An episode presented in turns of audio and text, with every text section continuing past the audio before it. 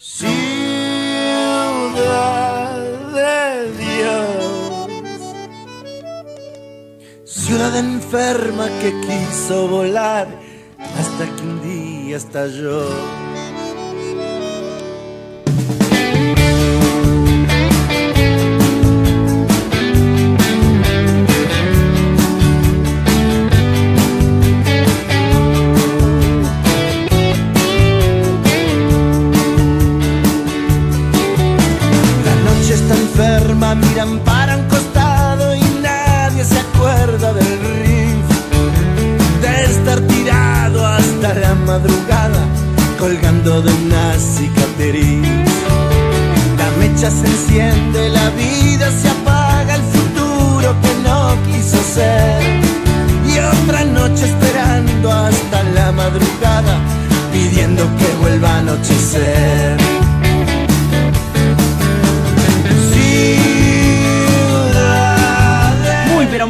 Noches, bienvenidos a una nueva edición de Equipo que gana no se toca radio, aquí por AM1400 Radio Punto, donde estamos todos los martes de 21 a 22 con toda la actualidad deportiva.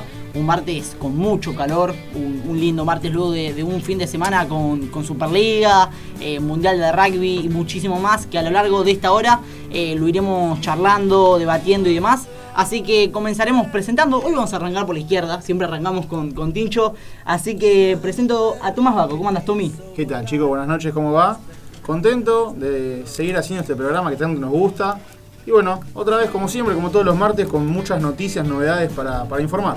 Así es, exactamente como dice Tommy. Eh, a su lado se encuentra Joaquín, el hombre de la computadora, y está teniendo un problema que seguramente ya lo estaremos solucionando. Problemas técnicos, no se tiene que enterar la gente tampoco, esto es así. Eh, nada, bueno, muy contento la verdad de estar una vez más acá. Eh, ojalá que sea un lindo, un lindo programa. Bien. Santi, ¿cómo andás? Todo tranquilo. Un ¿Todo día tranquilo? cansador, sí, lleno de Un día cansador, ya le estaremos contando a la gente, Sí, pero básicamente estuvimos nada, cubriendo fútbol, cubriendo tenis. Eh, a lo largo de la hora le- les iremos contando. Tincho, ¿cómo estás? Bien, bien, contento de volver a estar acá y se viene un programa bastante cargadito de información. Exactamente, con entrevistas, eh, con, con, bueno, con compañeros que se estarán comunicando y nos estarán contando un Mucha poquito. opinión también. Sí, sí, exactamente. Y un poco, un poco de debate como, como es habitual. Comenzaremos repasando como hacemos cada programa rápidamente lo que fue la Superliga, la fecha número 7, eh, que se jugó el fin de semana pasado, que se abrió el viernes 20 de septiembre con, con el empate en cero entre Unión y Rosario Central en Santa Fe, eh, un, un partido que bueno, la verdad fue bastante aburrido. Eh, seguimos con Argentinos Juniors, que venció 3 a 1 a Central Córdoba de Santiago del Estero. Justamente en este partido me quiero parar eh, porque en un ratito estaremos hablando con el entrenador del bicho de la paternal, con Diego Dabove, argentino, que eh, así calladito llegó al tercer puesto y está a tan solo dos puntos del líder que es Boca. Seguimos por el día sábado. Sí, arrancó la jornada con estudiantes y patronato, que en La Plata el pincha venció 1 a 0. Luego siguió con Defensa y Justicia y Huracán, que Huracán ganó como visitante por 1 a 0.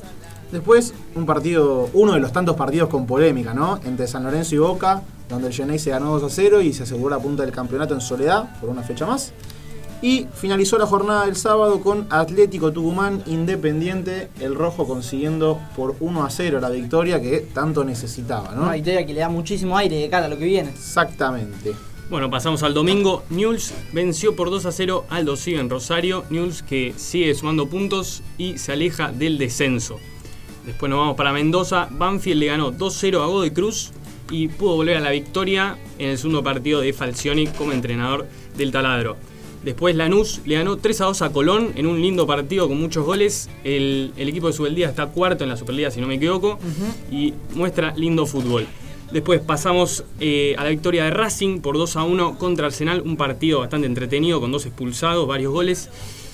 Y después el último partido del domingo fue la victoria de Vélez contra River por 2 a 1, un partido con bastante polémica.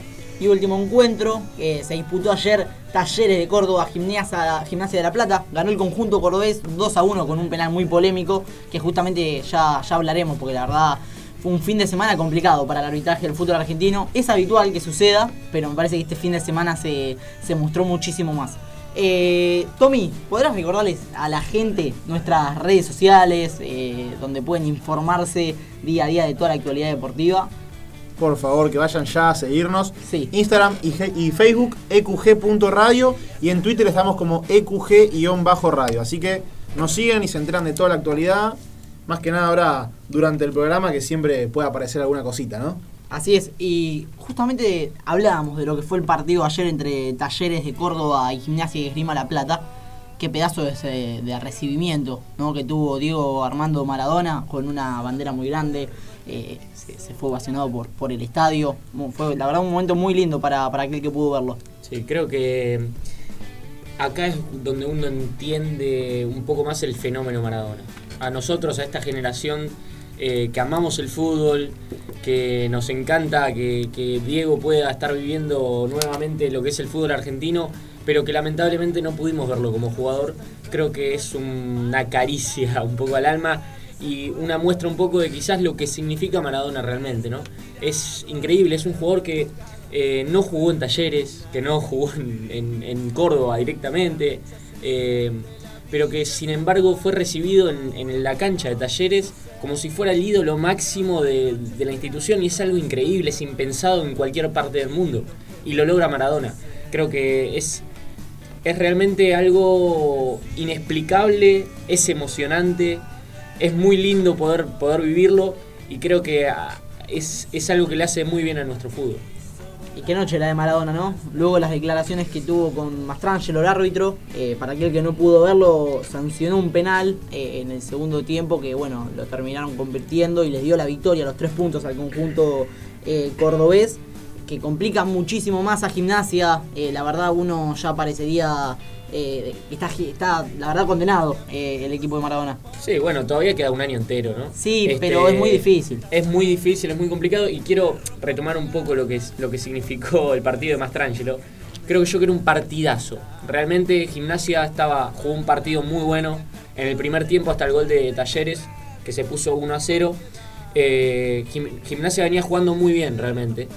Eh, y después, cuando logró empatar el partido, también empezó a jugar bien nuevamente. Y en el quizás en el mejor momento de gimnasia, Mastrangelo cobra un penal insólito, que, que es muy, muy, muy eh, evidente que no era penal. eh, y cambia totalmente el rumbo del partido. Después quiere, quiere retractarse y expulsa mal a, a Cubas. Después hay una expulsión directa a Matías García que estaba mal. Es discutible también si era expulsión. Eh, y después sobre el final cobra un penal que también yo creo que está mal cobrado. Bueno, y justo ya que nos metimos en el arbitraje de lo que fue el partido de ayer, eh, nos metemos lleno con lo que fue el arbitraje de Andrés Merlos, ¿sí? el árbitro que impartió justicia eh, en el partido entre River y Vélez, y fue completamente un desastre. Y es un árbitro que en realidad ya tiene antecedentes. en el, bueno, en el ascenso, en la primera división, es inentendible que, que siga siendo, por ejemplo, la semana pasada dirigió el clásico rosarino, se comió un penalazo eh, al principio del partido y le dan uno de los partidos eh, que más prometía en, la- en lo que iba de, de la fecha. Sí, a, a Merlos eh, se escuchó se- esta semana, se estuvo hablando de que podrían convertirlo en DT internacional, en DT FIFA. Leí en varios, en varios portales, lo que me parece una locura, realmente. No sé si es real, habría que, que Habría que confirmarlo, chequearlo, sí. chequearlo bien, ¿no? Sí, igual a ver, acá también muchas veces se discute a Pitana y Pitana es uno de los más reconocidos por FIFA, dirige partidos inaugurales de mundiales, finales, eh, siempre está muy bien reconocido por FIFA y acá muchas veces se lo discute también. Sí. Creo que igualmente Pitana es un caso bastante particular. ¿eh? Yo creo que es un gran árbitro. Sí, es uno. Para fútbol que- internacional. Eh, realmente, por, por lo menos en el Mundial, eh, en el último Mundial, realmente dirigió muy bien. Sí, Generalmente tiene buenas actuaciones. Sí, lo que es el acá es- último fin de semana con, con Independiente no fue bueno el arbitraje. Pero, es de lo mejor. Sí, es de lo mejor. La- y estamos hablando de un, un plantel de árbitros difícil, ¿no? Sí, sí, sin desviarnos ¿no? de- del, del eje de ese de, de Andrés Merlo. El partido de River, la verdad que estuvo lleno de polémicas. Eh, se come dos penales insólitos, que eran penalazos.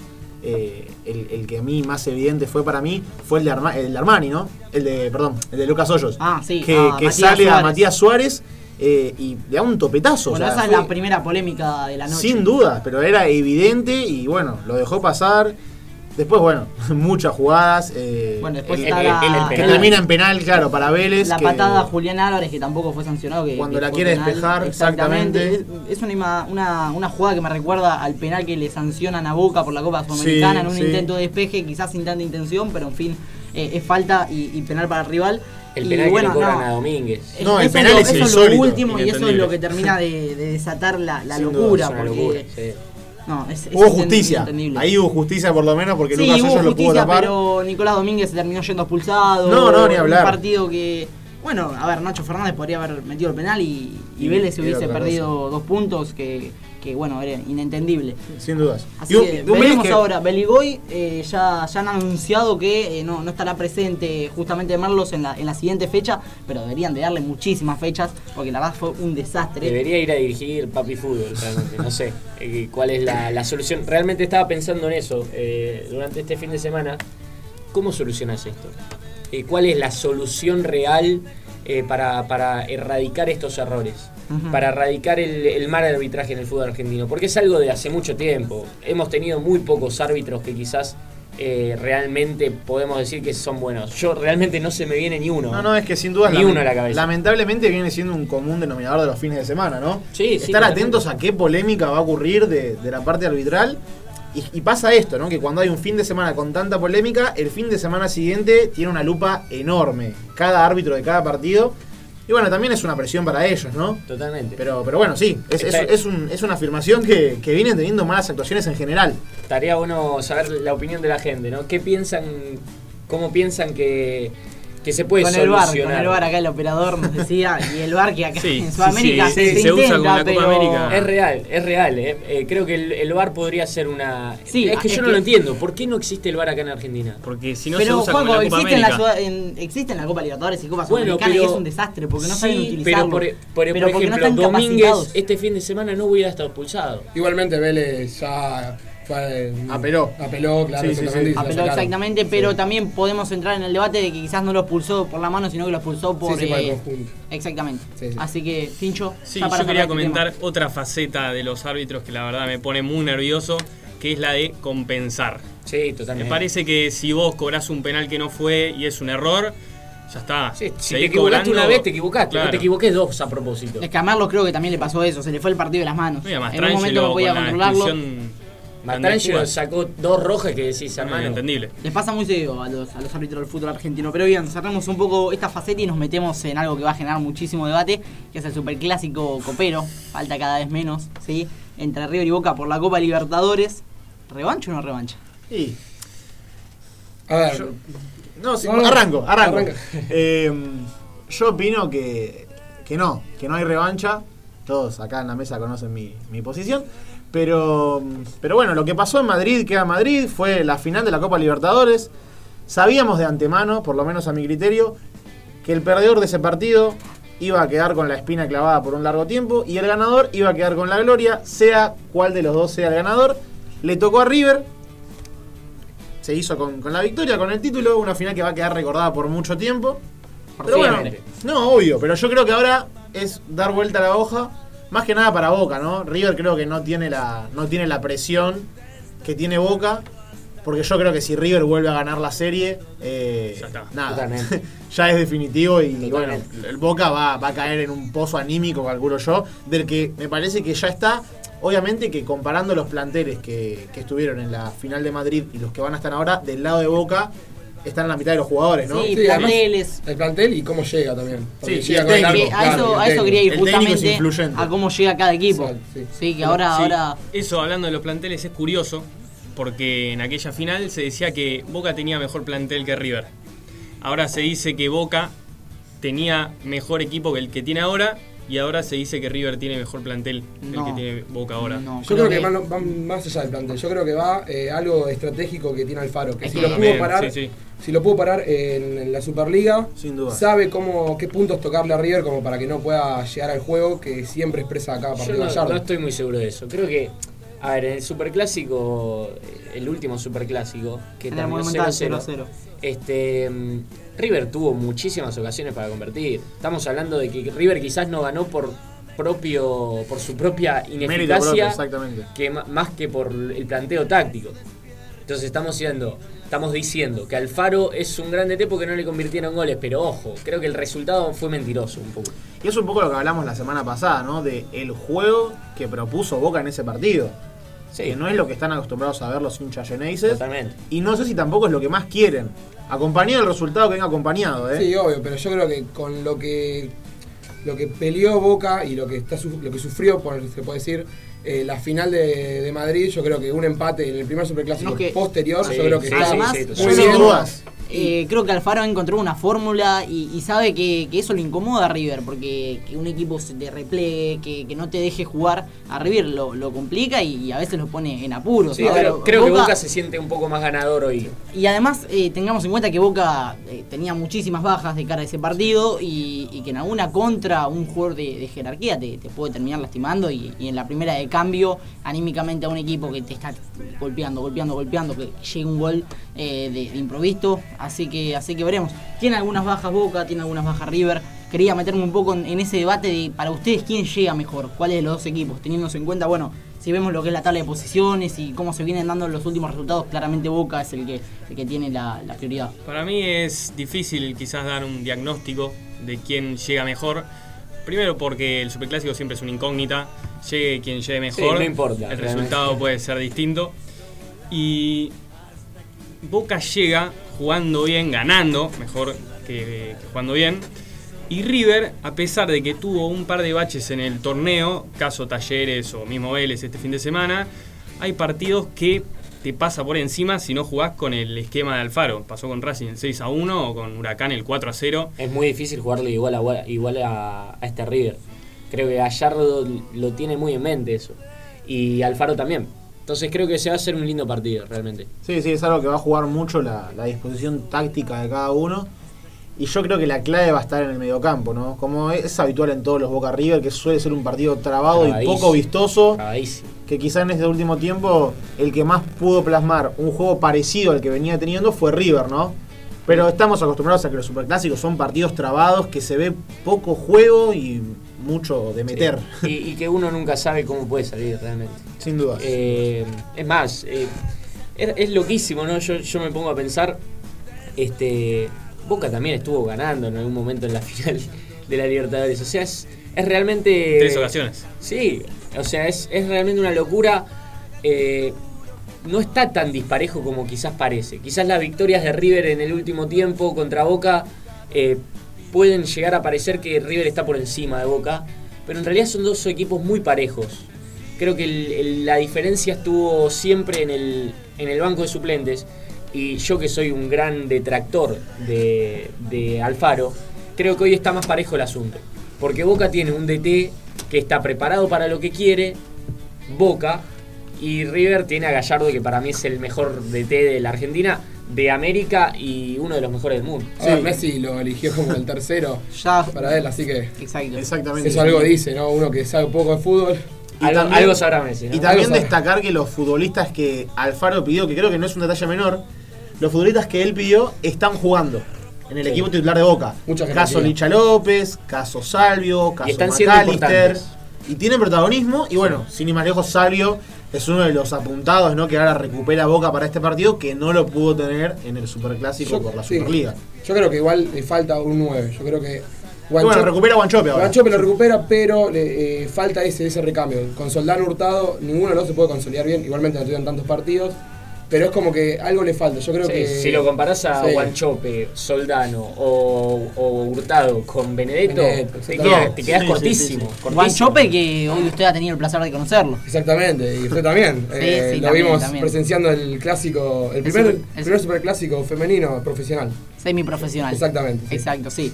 La verdad, muy, muy buena onda. Eh, Sí, ya sí. más tarde estarás contando lo que fue la, la primera fecha. Eh, así que, bueno, Para cerrar esto, sí.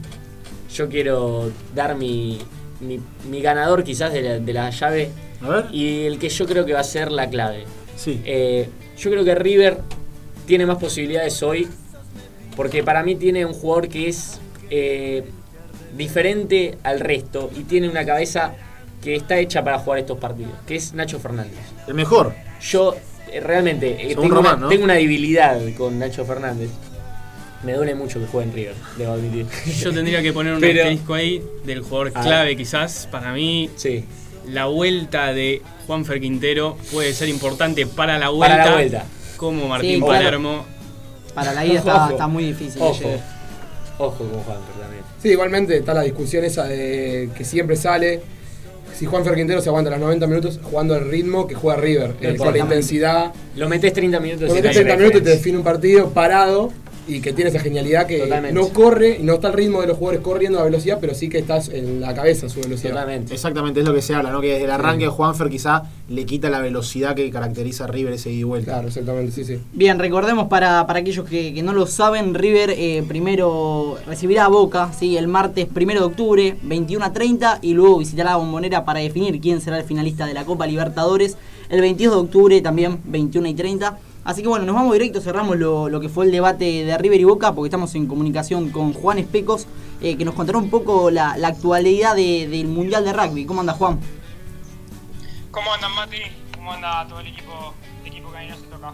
Todo muy bien, todo muy tranquilo. Eh, muchísimas gracias, eh, como siempre, por la comunicación. ¿Qué nos podés contar de lo que fue el, el primer partido, la derrota, lamentablemente? La verdad que fue una derrota dura, creo que impensada para todo mundo del rugby que, que lo sigue acá en Argentina. Era una final. Argentina regaló el primer tiempo y se acordó tarde. Empezó a jugar en el segundo tiempo, por suerte pudo dar vuelta eh, el marcador, pero como te digo, regaló los primeros 40 minutos. eh, cerró esa primera parte con una diferencia de 14 puntos abajo y con un rival como Francia que si bien no es de los mejores, eh, tiene jugadores que hacen la diferencia y es por eso que creo que Argentina se llevó una desilusión porque era un partido que era para ganar, estar tranquilo en el grupo y ahora no poder perder más puntos, creo que yo. Sí, sí, y mucho, mucho enojo de, de los propios jugadores con ellos mismos porque se dieron cuenta que, regalaron los primeros 40 minutos. Yo pude ver de vuelta el partido por la mañana y, y la verdad eh, no, no había reacción de parte de, lo- de los jugadores argentinos. Sí, una lástima, una lástima porque Argentina tiene con qué para vencer a Francia, es un equipo que hoy está mejor en el ranking y se lamentaban los propios jugadores, como vos decís. Eh, caso Matera, caso eh, Sánchez, eh, jugadores claves que, que no pudieron dar el máximo y eso se vio reflejado en el resultado. Y ahora se viene Tonga. ¿Qué, qué opinión me, me podés dar acerca de- del rival? Bueno, Tonga mejoró muchísimo en estos años eh, a lo que venía jugando, pero es un seleccionado que Argentina debería ganarle. Pero como te dije la semana pasada, en el rugby todo puede pasar.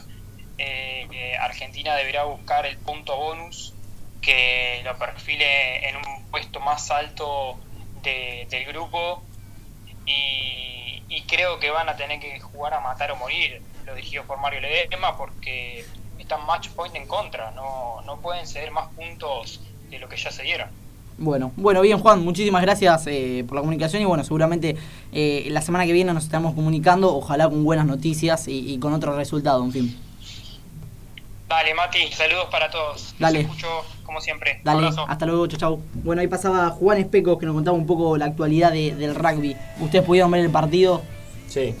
Eh, vi un primer tiempo, realmente los, los Pumas, me quedé, me quedé después de, de, de juntarnos con los amigos, me quedé despierto, me la banqué.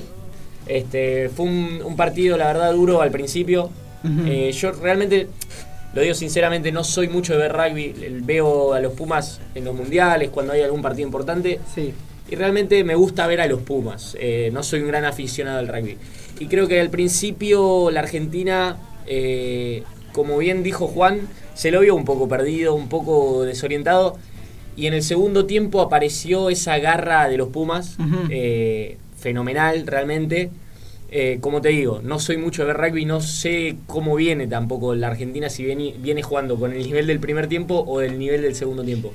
Pero ojalá que en los próximos partidos pueda mantener ese nivel del segundo tiempo, creo que veríamos una Argentina llegando bastante lejos. Sí, sin lugar a duda por, lo- por los periodistas que, que escuché, por los propios jugadores y, sus propios ánimos una vez que terminó el partido, claro está que la forma de jugar es la del segundo tiempo.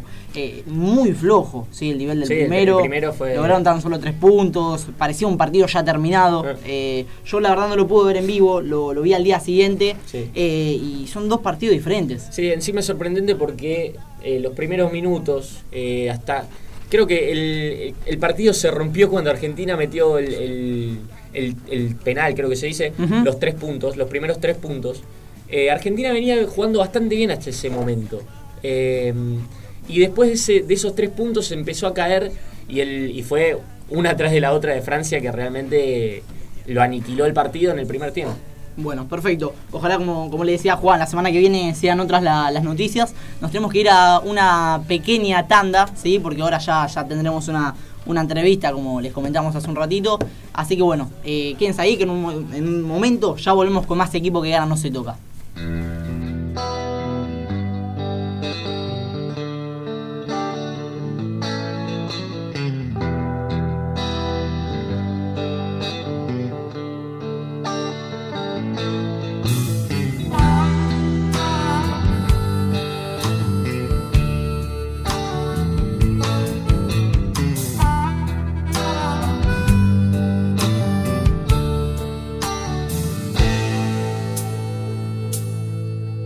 Estaba el diablo mal parado en la esquina de mi barrio, ahí donde dobla el viento y se cruzan los atajos.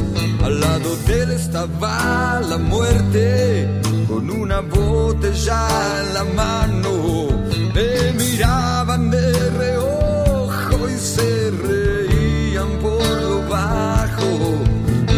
Esperaba, no sé a quién, al otro lado de la calle del otoño, una noche de bufanda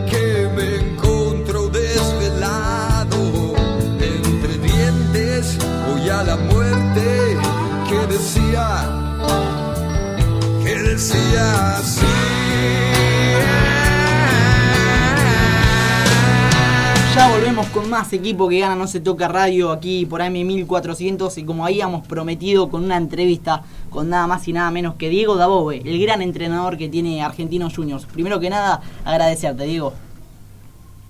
¿Qué tal? Buenas noches para todos. No, por favor, un placer.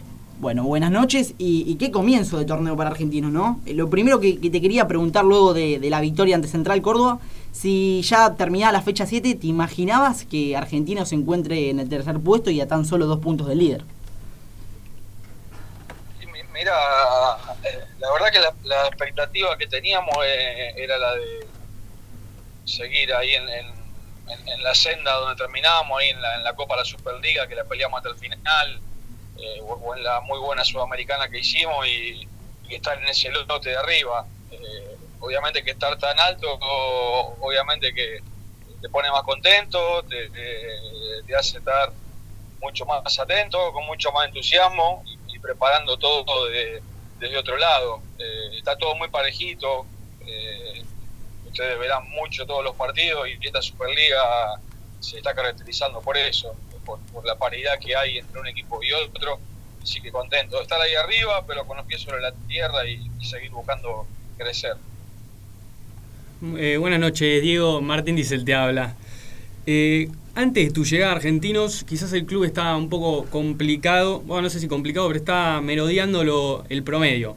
Cuando llegaste, eh, quizás a los jugadores les costó un poco arrancar y tuvieron que hacer un proceso para poder entender lo, lo que vos querías, eh, lo que vos querías para que... Disculpa. Se me había Eh, ido el que la forma de juego que vos querías. Ahora el juego fluye, llegaron a la semi de la Copa de la Superliga, tuvieron una buena Copa eh, Sudamericana y ahora están terceros en la Superliga invictos. Contanos un poco más de, ese proceso. Sí, y es normal, es normal cuando uno cambia de, equipo con la pretemporada y, y sobre todo en el, en el contexto en el que agarramos nosotros, donde estaba todo muy complicado con el tema del descenso, muchos refuerzos, eh, y, fueron tres, cuatro partidos los que tardó un poco el equipo en agarrar bien la idea, en cuanto, sobre todo en cuanto a, la, a- intentar jugar con mucha personalidad y con carácter en cualquier cancha. Y obviamente que se parezca, como dije antes, este argentino a lo que fue el Godoy Cruz del 2018 y, y es un poco lo que hoy creemos que se va firmando de a poco. Estar en la séptima fecha en esta posición invicto, la verdad que eh, nos pone contento, como dije antes, y es un poco también lo que buscábamos, que se marque cada vez más fuerte la, identidad del equipo. Buenas Diego, ¿cómo andás? Este, Joaquín te habla. A principio de año charlamos con vos, eh, usted quizás no se acuerda, pero yo sí. este, y hablamos eh, de, de tu comienzo ¿no? en Argentinos. Como bien decía el compañero, quizás empezó a costar al principio, pero lograron encontrar una forma de juego. Vos nos comentaste en ese momento que el objetivo quizás era poder eh, mantener esa, idea de juego, poder seguir jugando bien eh, y sacar a argentinos de ese lugar de los promedios. Hoy, con este argentino ya con una idea firme, con un buen comienzo de torneo, ¿cuál es el objetivo claro, conciso eh, para, para la institución? No, el, objetivo principal eh, es el de estar ahí en el lote de los de arriba, que eso automáticamente te, te lleva a, incrementar mucho el, tema del promedio, de la suma de puntos, pero sobre todo seguir consolidando el, equipo. Eh, la verdad que tenemos un, plantel muy parejito, hemos hecho un, un muy buen mercado de pase, no solamente con los que vinieron, sino que eh, el, esfuerzo que ha hecho el club, más allá de la salida de Alexis, el esfuerzo que ha hecho el club de, de sostener a Battaglini, a, a Torren, a Chávez, eh, a Fausto Vela, creo que eso fue fundamental para, para sostener una estructura de juego y a partir de ahí eh, seguir evolucionando como equipo, que creo que es la, principal idea de todos. Diego, justo decías y, y nombrabas a Alexis McAllister un, un pilar en el Argentino Juniors en el último tiempo. ¿Cómo encontraste el reemplazante o, crees que, que no hizo falta y, el equipo se, se pudo acomodar de otra manera? Y lo, la verdad lo fuimos buscando y, intentamos buscar el mejor momento de cada jugador.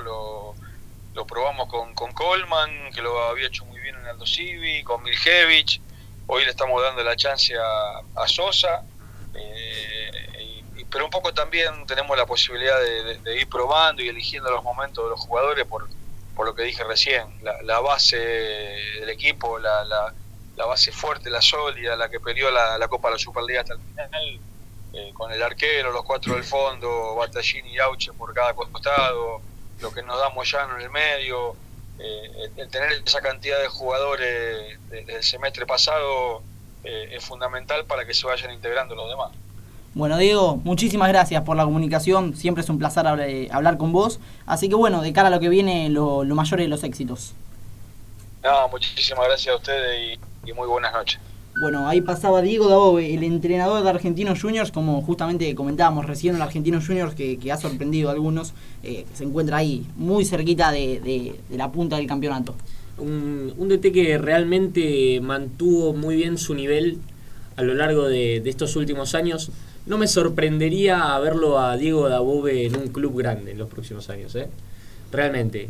Eh, creo que re- sería. Su trabajo es bastante bueno. Eh, lo que hace con, con los jóvenes. eh, lo vimos en Godoy Cruz, lo vemos hoy en Argentinos. Argentinos es un plantel plagado de, de jugadores muy chicos y realmente creo que sería muy interesante verlo quizás en, en un futuro en, en San Lorenzo, en Racing, quien te dice. Y- Yo creo que podría, podría llegar eh, sin ninguna duda a un club grande. Y qué bueno que le han dado ese tiempo de adaptación, ¿no? Que a Sí, veces no le dan a un entrenador, bancarlo un poquito y que dé sus frutos el, el gran trabajo eh, semanal. Bueno, nos vamos directamente al fútbol femenino. Hoy estuvimos presentes eh, en la bombonera, qué estadio, ¿no, Santi? Exactamente, cancha que habíamos ido poco o nunca y nada, pudimos conocerlo en un evento muy, muy histórico y muy lindo. Exactamente, para ponerlos en contexto, primera fecha de la Liga Femenina, eh, primera Liga Femenina semiprofesional, es, es un gran avance para, para las chicas el fútbol femenino y una paliza en el Sí. superclásico. Vale recordar también Sí. eh, que la- las chicas, ah, el fútbol femenino, quiero decir, estuvo parado mucho tiempo. Este, a ver, la, la Superliga ya lleva unas cuantas fechas y el fútbol femenino todavía no había Si arrancado. no por se podía poner una fecha exactamente. eh, es realmente algo que hay que cambiar si queremos profesionalizar Coincido. realmente el deporte femenino. Es algo que hay que cambiar y que esperemos que el año que viene no suceda. La verdad Ahora fue, sí los dejo. fue muy lindo, una gran cantidad de, de gente, para lo que es el fútbol Sí, sí, femenino, una gran ah, cantidad de gente se ha exacto. acercado a ver el partido hoy. Fue un horario muy complicado, era 3 de, 3 de la tarde. eh, Un martes, sí, la verdad la el hincha de gente- Boca la verdad estuvo bien, se hizo sentir. Y fueron alrededor de 4.000 personas a ver el Superclásico. Ujú. Eh, el Superclásico, bueno, Contale a la gente, que, que- Sí. a- aquella persona que no sabe el resultado, que, que no vio el partido, ¿qué le podés contar? Y bueno, eh, el partido terminó 5 a 0 a favor de Boca. Eh, el local muy, muy superior a River. River que es un equipo que joven, en cambio Boca tiene grandes figuras que fueron al Mundial. Se ha renovado bien, además. Claro, exactamente. Y bueno, los goles fueron de Quiñones, de Vallejos y tres de Fanny Rodríguez, que entró en el, entró en el segundo tiempo. eh, Debido a una lesión de una compañera. Yamila Rodríguez. Terrible. Y es, Sí. es jugador de River. Exactamente, hoy, hoy se, se divulgó una foto que hace muy pocos meses festejaba en modo oso y, y hoy festejaba en la bombonera los tres goles, golazos, uno más lindo que el otro, la verdad. Eh, para, para aquellos que no pudieron verlo, se, se los recomiendo porque la verdad fue, fue un lindo partido, hubo, hubo lindos goles. Eh, y bueno, ¿tenés algún otro resultado de, de lo que fue el fútbol femenino? Eh, sí, sí, por ejemplo, el fin de semana estuvo eh, la Academia, que debutó, ganó 5 a 1. Ante Eh, Platense. Ante Platense, Ujú. exactamente como visitante. Bueno, goles de la gran figura Mili Menéndez, que también estuvo está en el seleccionado. También el Racing incorporó muy bien, un- tiene un buen equipo por lo que parece. eh, y nada, se espera también mucho, así como de Boca hoy, que fue un rendimiento la verdad superlativo a comparación de lo que hizo River. Para los que no conocemos muy bien el fútbol femenino, ¿cuáles son los equipos a los que habría que ponerle el ojo y, y quizás empezar a ver como para interiorizarse? Y a ver, antes de la profe- profesionalización, eh, Guay Urquiza estuvo muy arriba siempre y eh, seguramente este campeonato también. Eh, pero, por ejemplo, bueno, Boca River también lo mismo. Eh, nada más que, bueno, lo que se vio hoy de Boca, lo que se ve de Racing, hace como que otros, otros equipos puedan estar peleando también arriba, así como lo, lo hizo siempre la Guay Urquiza, que tiene la goleadora del seleccionado argentino. Perdón, y Social Atlético Televisión, que es un equipo que ascendió este año eh, y ha logrado una gran victoria en lo que fue la primera fecha, 8 a 1 al porvenir. Exactamente. Así, ojito, una, una gran victoria de las chicas. Sí, una tremendo. paliza, sí, terrible. Así A lo, que. a lo Pep Guardiola. Exactamente. Y además, hoy, bueno, en realidad ayer, eh, estuvieron los premios, sí, estuvimos debatiendo un ratito antes de, de Sí, entrar. sí. eh, el juego estuvo un poquito enojado con, con el 11 que se eligió. No. Contale a la gente de, de qué estamos hablando. Bueno, no estuvo de acuerdo. No, sí, fue un- la premiación realmente fue muy polémica. Eh, se dio, bueno, a conocer para los que no, no conocen eh, el premio a The Best, que es el mejor jugador de, de la última temporada del mundo. Eh, el premio al mejor arquero, al mejor DT, eh, mejor mejor jugadora. femenina, mejor DT del fútbol femenino, entre, otra, entre otros premios. Todo Y- organizado por la FIFA. todo organizado por la FIFA y además el 11 ideal, que realmente fue demasiado polémico. Y a yo- destacar, perdón, te corto un Sí. segundo con el premio Fair Play, ¿no? Ojo, Ojo ahí. Me gustó. Polémico, Ojo ahí, porque polémico. no nos, no nos olvidemos me gustó gran me, Marcelo. y me gustó el porqué también. Algo tenía que ganar. Algo, algún premio tenía que ganar, exactamente. está bien, creo que él se va contento. Para los que no saben de lo que hablamos, se entregó también el premio al Fair Play, al juego limpio, y el ganador fue eh, Marcelo Bielsa con su Leeds United por el gol que devolvieron de alguna manera en aquel recordado partido contra el Derby County, si no Sí, mal recuerdo. Exactamente. Eh, bueno, después de una jugada polémica y, y demás. Ahora, voy a repasar lo que fue el, el 11 ideal de, que eligió la FIFA. Ustedes, Antes, Sí. me parece mejor para pasar un poquito más cortito y ya después Sí. meternos en el debate. Dígame. Mejor jugador fue el Lionel Messi, sí, sí, creo que no, no hay mucha discusión. No hay duda. no. es la primera vez que lo gana este premio. Exacto. Sí. Nunca la lo había segunda vez que ganó premio por FIFA. Es- es un premio es- nuevo. Exactamente, por eso es, el año es- pasado lo ganó Modric. es uno nuevo en las vitrinas de Lionel. Sí, eh, porque este premio estaba unido con el Balón de Oro que Messi ya lo ganó en cinco oportunidades. Exactamente. Ahora se separaron y este es el nuevo premio que había ganado Modric, había ganado Cristiano Ronaldo. Mejor entrenador, Jurgen Klopp, sí. Más que merecido, creo yo. Sí, sí. Ujú, realmente. exacto. Mejor arquero Allison, después de haber ganado la Champions, haber ganado la. Copa América, sin lugar a dudas. Gil Ellis ganó como el, el- el premio a la mejor futbolista. Me había trabado un poquito. Eh, y después eh, el 11. Vamos a. Nos metemos Vamos con el 11. Ah, y el premio Puskas. Hay que. Ah, sí, muy polémico, muy Sin polémico. dudas. Un húngaro. eh, Un húngaro lo dice como. un húngaro, eh, sí, perdón.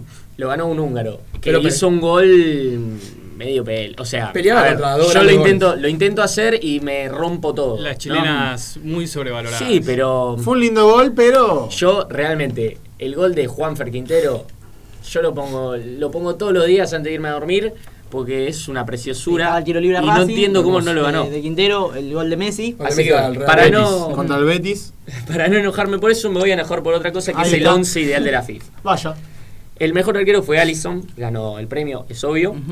Eh, Matías Delight, el defensor del Ajax, que hoy está. Acá se quejan de la pronunciación. A ver cómo se pronuncia, señor. A ver, Tommy. Yo les cuento. Eh, no, no, no, no. ¿Cómo se que- pronuncia? Claro, porque nos, ver, nos de la- reímos de Juaco, pero Sí, sí, nadie se animó a leerlo.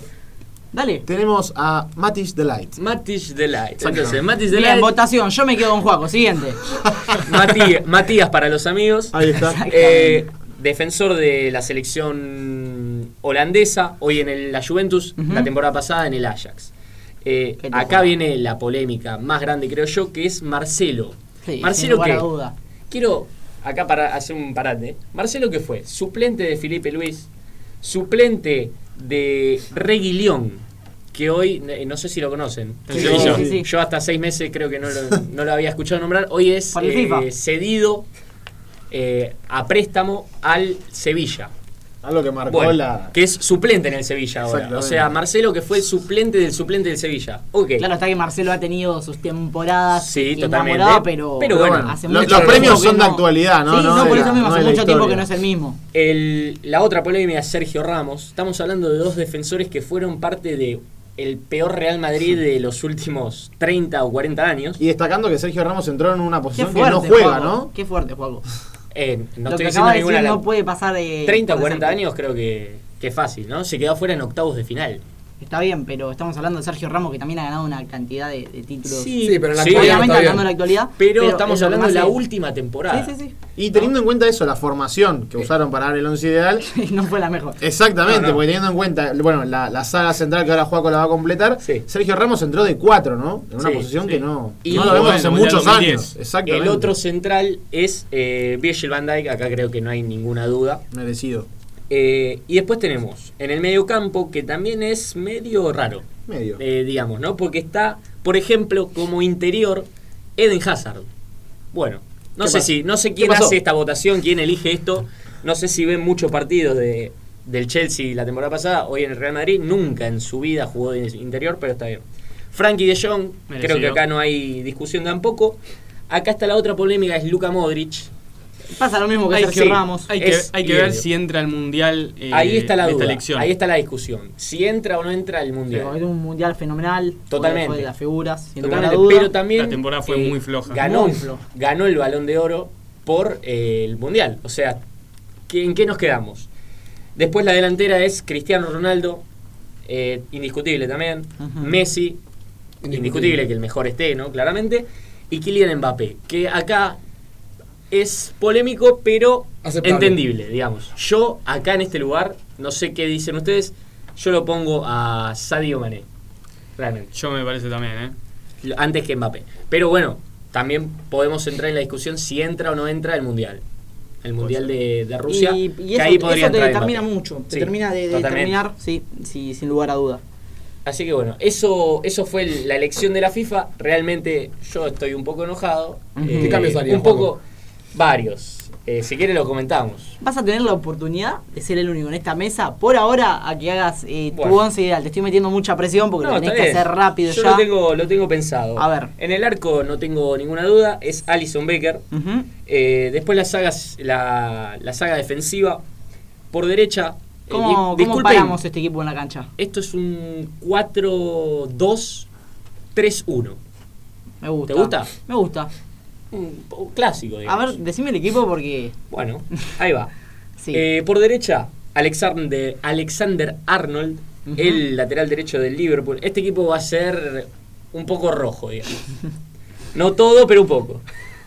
Piqué, Que para Hablamos mí- de rojo Liverpool, no, no creo que No, haya no, puesto a Domingo de Independiente. Sí, sí. Campaña. No, no. Bueno, Piqué, que para mí tuvo una gran temporada.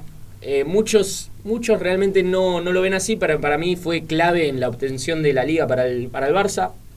Eh, Van Dijk, también indiscutible. R- eh, Robertson, por izquierda. Otro rojo. Otro rojo. Ya van cuatro. Cuatro de cinco. Jordan, Jordan Henderson en el doble 5. Y a su lado De Jong del Ajax. hoy en el Barcelona. Y después tenemos a Mbappé, Messi, Mané, Despacito. Mbappé, Messi y Mané. Y de 9 Cristiano Ronaldo.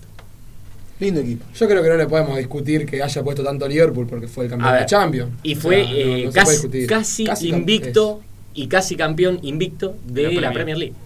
O sea, creo que no se le puede discutir nada ni a Jurgen Klopp ni al Liverpool. Así que no quiero que me discutan este equipo. Caso cerrado. Así es. Y, y golpeo el martillo contra la Si mesa. alguno tiene un problema, no, nos habla al Instagram y, y lo discute Totalmente. con juego por privado. Yo, Está eh, abierto a debatir, Juaco. Sí, sí, tengo argumentos para todos y cada uno de mis jugadores. Perfecto. Así que los escucho. Me gusta que banque su, su equipo. Totalmente. Perfecto, hablábamos de, de cobertura de este fin de semana y EQG también estuvo presente en el estadio de Atlanta, en Villa Crespo, ¿sí? Atlanta que, que volvió a la victoria eh, luego de dos partidos sin poder lograrlo, superó a Brown de Puerto Madryn por 2 a 1 y se metió ahí en, en- en los, en los primeros puestos ¿sí? de la zona 1. Estudiantes Buenos Aires es el líder de la Primera Nacional eh, con 18 puntos, puntaje ideal, ganó los 6 partidos que jugó. Juega muy bien. Eh, le sigue Atlanta con 13 puntos, ¿sí? Y Estudiante de Río Cuarto también muy cerquita. Y si nos vamos a la zona 2, ¿sí? Se encuentra Sarmiento de Junín, otra vez Sarmiento de Junín peleando lo- los primeros puestos como líder del torneo con 14 puntos. Le sigue Quilmes cerquita, 12 y Defensor de Belgrano con 11. Exactamente. Bueno, tuvimos la suerte de, de estar en Villa Crespo cubriendo el partido, en lo que fue un lindo partido, ¿no? Se vio Muy lindo, que realmente muy entretenido. Sí, sí. Atlanta propuso, se vio, se vieron las, las ideas de Atlanta, las, las ideas futbolísticas, lo que puede llegar a generar el equipo. Y bueno, Atlanta comenzó ganando con un gol de Valdés Chamorro, que después nos dimos cuenta que fue Valdés Chamorro. Perdón. No, yo al tengo final mis fue, dudas. fue de Pedroso finalmente. Tuvimos muchos problemas para saber quién fue el que hizo el gol. Es que Exactamente. no Arrancamos con problema. Pedroso. Es que siempre fue Pedroso, pero me parece que nos quisieron confundir Pasaron y lo cosas. lograron. Lo lograron porque hasta la misma. eh, eh, sí, sí, sí. Perdón, y no que- nos confundimos nosotros, se confundió hasta Google. Hay no, que es que el sitio Exactamente. oficial de Atlanta, eso iba. Eh, Exactamente. hubo un momento que en las redes sociales Atlanta puso Pedroso, luego lo borró, luego lo, lo- lo volvió a poner porque finalmente sí, fue Pedroso, así que no fue Fue Pedroso gol. Exactamente. Y bueno, consiguió la, vict- eh, la victoria parcial. Atlanta por 1 a 0, que rápidamente eh, se amargó. Porque Casi sacaron- sacando del medio, Exactamente. se- le, le empataron el partido. Sacaron del medio y, y Brown consiguió el empate con un gol en contra de Atlanta. Que De igualmente Torres. Atlanta no bajó los brazos. No. No. Siguió jugando y bueno, aunque terminó así la, la primera parte igualada en uno. Y después en el segundo tiempo Atlanta mostró las ganas y la convicción para ganar el partido y mantener los tres puntos en Un casa. equipo que realmente juega bien al fútbol. Sin dudas. Eh, que muchos pensaban quizás eh, con la salida de los dos goleadores del torneo pasado y las estrellas del equipo que eran eh, Ignacio Colombini y Martínez, que este Atlanta quizás no iba a llegar demasiado lejos, pero como vemos está peleando muy arriba, jugando muy bien y demostrando que es un equipo que, ojo, quizás lo podemos ver eh, en cualquier momento en la primera división argentina. Este, así que bueno, ¿qué, qué otras cosas tuvimos? No, a ver, de. de- Ah, seguimos en Atlanta. no, no.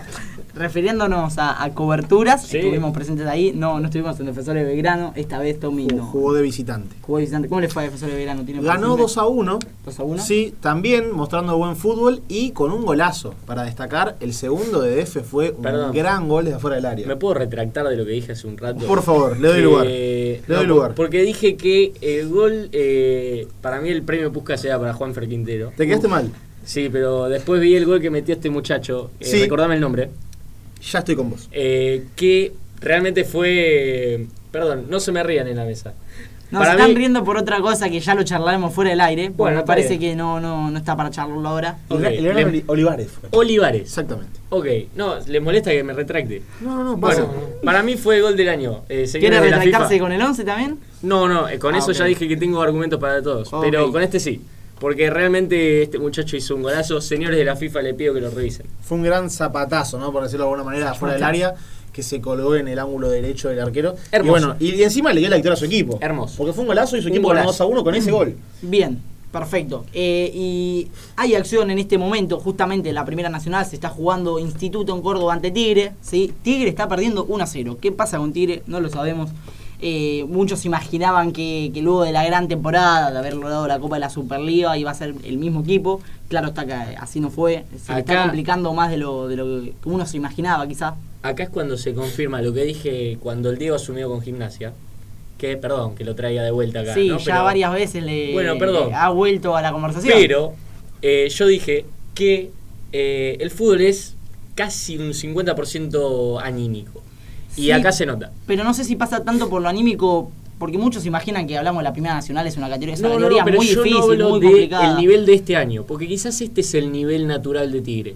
Y el año pasado estábamos viendo, No. la temporada pasada estábamos viendo Un un, gran tigre, Tigre. realmente ener- eh, no, no me sale la palabra, perdón, pero agigantado por eh, el estado anímico en el que se Sí, pero te puedo asegurar que haber logrado la Copa de la Superliga a Tigre, por más que haya descendido, porque la consiguió después, eh, ya era un, anímicamente, a pesar de, de jugar la Primera Nacional, era bueno, vamos a la Primera Nacional, ascendemos y, y ya está. Y la Sí. verdad se le está complicando demasiado por el hecho de que no, no es el mismo fútbol, se Sí, juega de otra también manera, quizás se encontró físicamente. con una división que no es tan fácil como la que pensaba. Creo yo que, Es que exactamente es eso, creo que se preparó de una manera eh, que, bueno, quizás no, no era la indicada. Sí. Ya los amistosos de pretemporada que había tenido Tigre, había perdido la mayoría.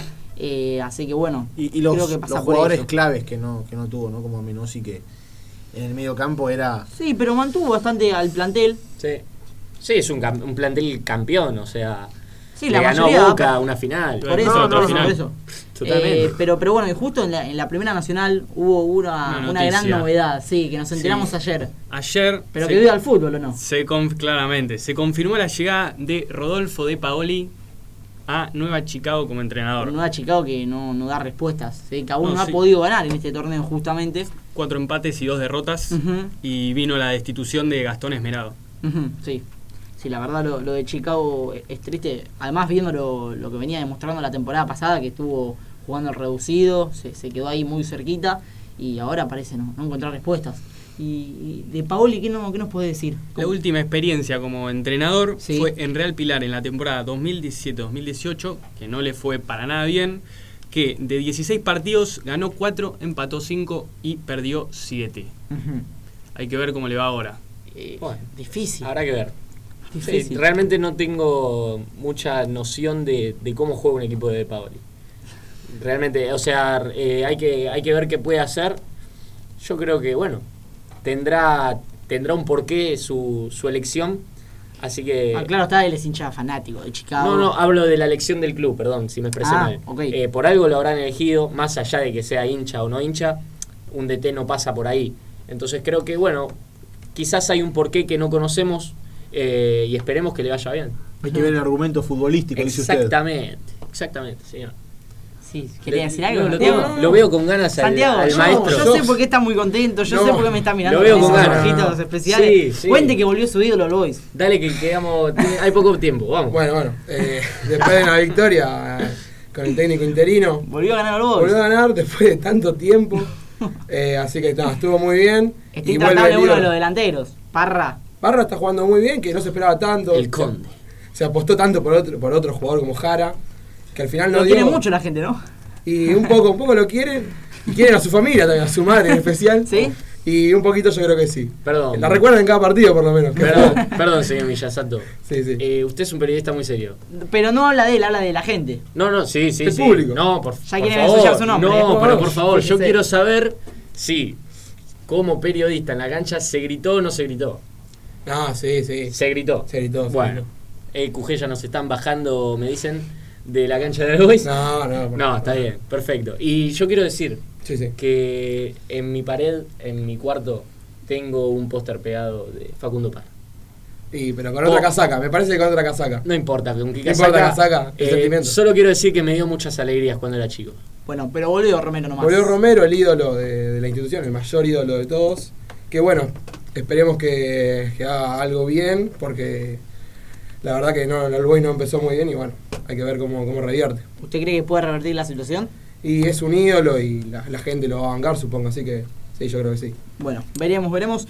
Hasta, hasta acá el programa de hoy. ¿Algo que decir, chicos? Un No. saludito nada más. Sí, ¿a quién? Ah, bueno, los pibes, unos amigos ahí que nos juntamos ahora a comer una pizza. La verdad, un Sí, qué rico ganar una pizza. Y hay que recordar a los amigos. Estamos todos invitados, pregunta. Estamos todos invitados, exactamente, sí, sí, todos. Bueno, Después pasa ir dirección acá. Así que sí, sí. Una compañera que hoy no tuvo ganas de hablar, parece. No, pero está acá estuvo presente. en el estudio y con Le eso agradecemos, basta. le agradecemos a la compañía. Macrino, Puede, ¿algo puede que venir a dar un saludo. puede. ¿No? Saludos para la gente. Pero más cerca del micrófono. por No, se escucha perfecto. ¿Se escucha? Se escucha Bueno. perfecto. Bueno, yo recordar rápidamente las redes para que nos sigan y vayan a ver toda la información en el minuto a minuto. Instagram y Facebook eqg.radio y en Twitter eqg-radio. Y recordar algo no menor que por ahí dejamos pasar, usted lo contará mejor que yo, señor Steinberg, pero la semana que viene va a pasar algo particular. A ver. No nos vamos a encontrar al aire. Ah, pensé el que día ibas a decir martes. otra cosa. Pensé Sí. que ibas a prometerle de vuelta a la gente Yo- un sorteo, no, que no, finalmente no, no, sucedió. No, porque a la está- gente no hay está- que mentirle. Estamos en tratativas, estamos charlando con la gente de tu casa. Ah, no hay sorteo. Hay Mañana- sorteo, mañana- hay sorteo, mañana- estamos terminando de confirmar el premio. Mañana tendrán novedades, ¿no? Vamos a, tener, vamos a tener una reunión eh, de gabinete Exactamente. porque hay cosas que resolver acá. No, pero estuvo muy bien Tommy en, en hacer esto de, de avisar. Claro, es verdad, es verdad, se me había pasado. Seguramente por las redes sociales estarían enterando, pero eh, es preferible decirlo ahora. Debido al Superclásico, claramente no vamos a estar al aire eh, y nos encontraremos el miércoles, ¿sí? día especial, mismo horario, de 21 a 22, con una baja muy dura, tristísima, la de Joaquín. Y bueno, no van a tener acá al alma del equipo. Exactamente. ¿Encontraremos re- reemplazante? Y puede, si vienen con ganas de hablar, Puede estar acá la compañera que está acá presente o puede haber otro como, como Juan que está siempre atento a los llamados. Perfecto, perfecto, así es. Así que Perdón, no. ¿puedo cerrar con una cosita? Sí, con lo que quiera. Un saludo para mi abuela que me está esperando en casa con unas empanadas. Uh, Qué Vamos rico. Pero todos a comer las Tengo empanadas. un camino Yo larguísimo. dejo las usted pizzas, habla dejo de con Acá, acá del otro lado de la pecera me están mirando mal, eh. Y sí, usted habla de comida a esta hora. ¿Recuerda el nombre de la después un abuela? día tan largo. Mi abuela Cristina. La abuela Cristina que se- banca la lluvia en bicicleta. Así. Una fenómena. Uh, hay reclamos de que, que llegamos sin comida hoy. No, no, pero. La, tiene sema- invitar, la semana que viene depende del resultado, no sé, acá algunos compañeros eh, que nos traerán. Todos presentes. Vamos a estar todos Sorteo. El presentes. resultado a nadie le Propongo, propongo. Exactamente. Propongo sorteo eh, docena de empanadas de la abuela Cristina Uh, eh, para el miércoles que viene. ¿Se puede Estoy. participar? Estoy, eh. Pero si usted no viene el, el próximo miércoles. Bueno, La la, mando. la mando por Bueno. Delivery. La Bien. nieve. Bien, Hasta acá llegamos. eh, muchísimas gracias a todos por, por aguantar siempre del otro lado. Y nos vemos el próximo miércoles con mucho más equipo que gana no se toca.